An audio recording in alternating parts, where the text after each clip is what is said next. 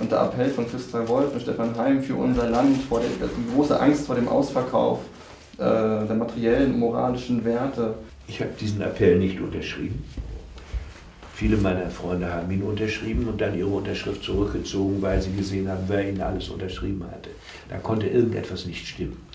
Und äh, tatsächlich ist äh, diese Meinung, der äh, auch viele von unseren Mitkämpfern angehangen haben, zum Beispiel Friedrich Scholl, äh, ist einfach auch ein bisschen unverschämt, ich will es mal drastisch sagen.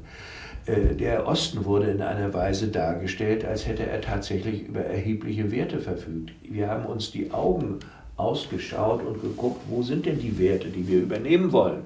Und es war wirklich peinlich wenig, was man hätte übernehmen können. Und den Westen allein darzustellen, an dem Maß von Fehlentwicklungen in der sogenannten kapitalistischen Gesellschaft, ist einfach arrogant.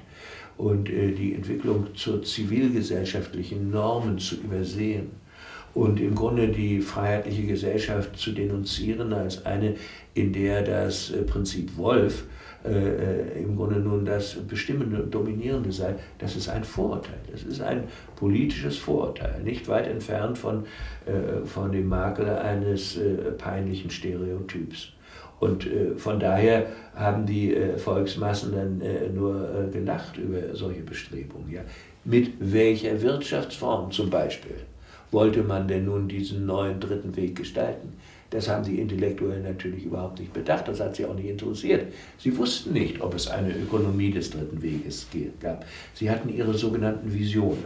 Ich habe in meiner engsten äh, Mitarbeiterschaft und Freundschaft solche Leute gehabt, wunderbare intellektuelle Menschen.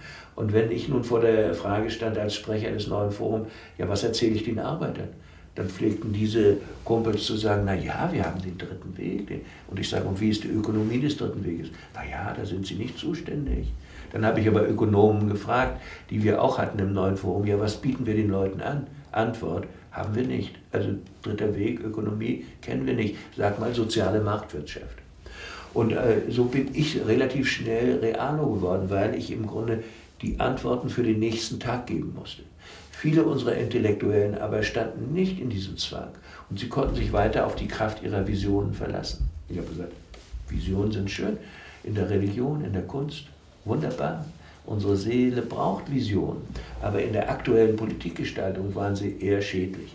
Sie waren im Grunde sogar ein bisschen reaktionär.